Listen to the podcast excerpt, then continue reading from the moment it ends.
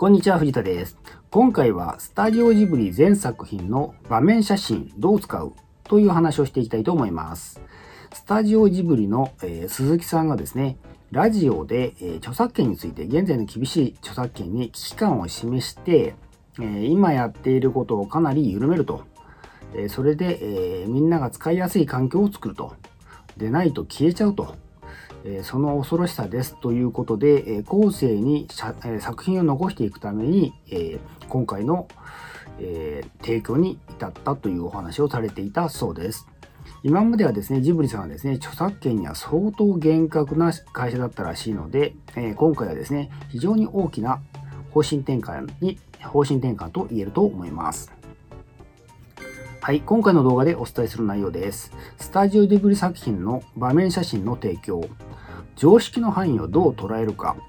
場面写真はどんな用途に使えるか。使わせていただいた場合の返報。こういった順番でお伝えしていきます。最初に私のことをご存じない方多いと思います。簡単に自己紹介させてください。サクッと1.5倍速15秒ぐらいでお伝えしますので見てください。藤田博と申します。ウェブ集客コンサルタントをやっています。大学卒業後15年ほどシステムエンジニアとしてサラリーマンをやっていました。脱サラ独立して、えー、フリーのコンサルタントとして14年ほどやってこれております。現在は顧問契約とオンライン講座をサービスとして提供しています。よろしくお願いします。はい、スタジオジブリ作品の場面写真の提供ということで、えー、今年のですね、2020年9月からですね、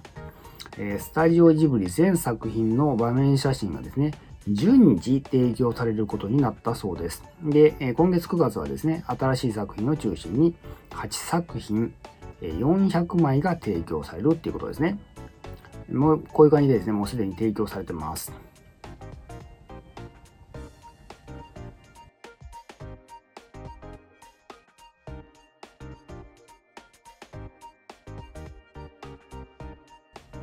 で、えー、驚くべき点はですね、えー、これ、さっきも言いましたけど、著作権に非常に厳格だった会社なんですよね。えー、その会社がですね、社長の直筆でですね、常識の範囲でご自由にお使いくださいですよ。というメッセージで、えー、提供してるっていうところなんですよね。まあ、実は、えー、ジブリさんはですね、コロナ禍の4月にですね、えー、ウェブ会議なんかで使える、え、スタジオジブリ壁紙っていうのをですね、公開されたことがあります。まあ、要するに、 Zoom だ、 Zoom なんかのですね、バーチャル背景に使ってくださいっていうものだったらしいんですけど、え、今回はですね、それが大きくスケールアップした感じですね。はい、常識の範囲をどう捉えるかということで、で、問題になるのはですね、この常識の範囲をですね、どう捉えるかっていう話だと思うんですけど、えー、元のですね、作品をですね、貶めるようなですね、誹謗中傷はやめてねっていうふうに明確にですね、えー、会社の方も呼びかけをされてます。まあ、これは当然ですね、やって、やってはいけないのはですね、言うまでもないですね。問題はですね、商用利用していいかどうかですよね。もう完全に NG だっていう考えもありますし、まあ、ちょっとぐらいはいいんじゃないのっていう考えもあると思うんですけど、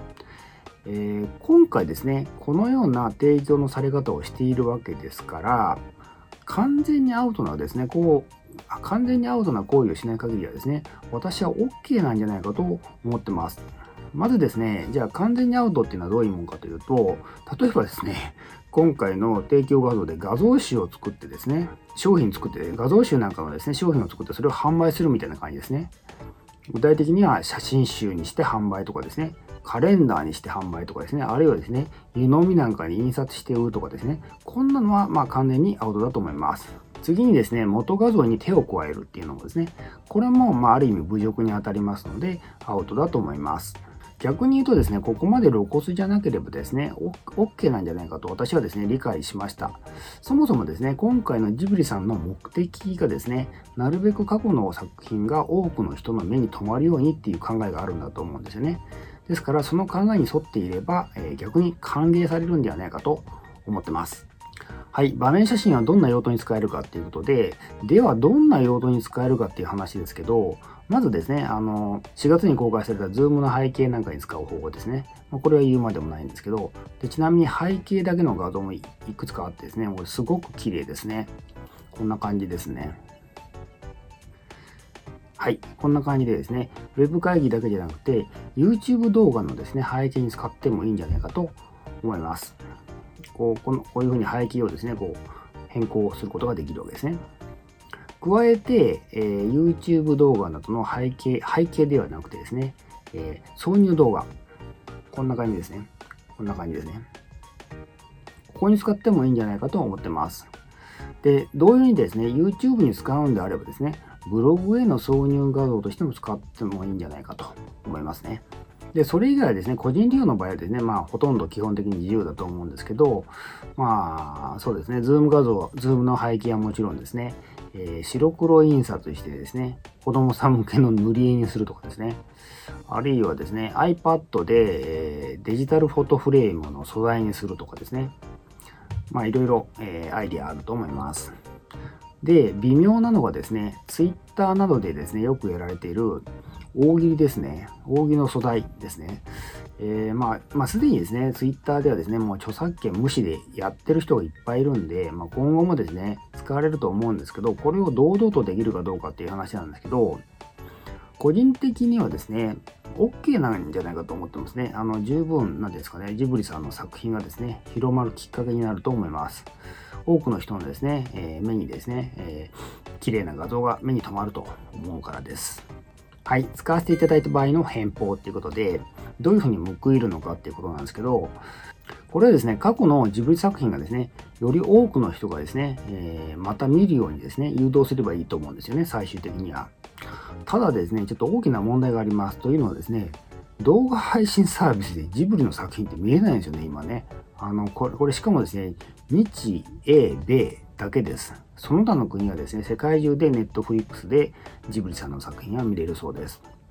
これはどうやら理由はですね、まあ、あくまで憶測というか噂なんですけど、え日テレが Hulu に資本を入れてると。Hulu さんですね。ネットフリックスのライバルの Hulu さん。そしてジブリは日テレ資本が入ってるそうなんですよ。ですから、ネットフリックスに、作品をですね、え、許可するのをですね、遠慮しているのではないかという話があります。まあ、まあ、真偽のほどは定かじゃないんですけど、まあ、つまり今ではですね、今はですね、日本で見る見る場合はですね、DVD しかないんですね。まあ、個人的にはですね、どっかの動画配信サービスに提供する気がないならですね、もうとっととディズニーチャンネルならぬですね、ジブリ、ジブリチャンネルでも作ってくれればいいのにと思ってるんですけど、そうすればですね、その動画配信サービス紹介すればいいですし、まあ、まあそうは言ってもですね、今はないので、まあ、DVD を紹介するしかないかなと思います。それともちろんですね、えー、YouTube 動画とか、えー、ブログで使わせてもらった場合はですね、説明欄、説明欄なんかにですね、え、画像提供元について記載するのはですね、これは常識だと思います。はい、副業への一言っていうことで、人の目をですね、一番引きつけるのはですね、人の顔の写真です。で、次に人の顔のイラストになります。えー、顔がないとただの絵なのでスルーされます。ですから広告とかブログのサムネイルなんかのようにですね、人の目を引きつける必要がある場合は、人の顔は必須になります。で、こういう用途にですね、ジブリさんの画像を使うのはですね、えー、かなりギリギリだと思うので、まあ、ご判断はお任せしますけど、もしですね、使えばですね、かなり効果あると思いますね。ま私はちょっと当面は広告に使うのはやめておこうと思ってます。もしかしたらブログのサムネイルぐらいには使うかもしれません。はい、今回は以上です。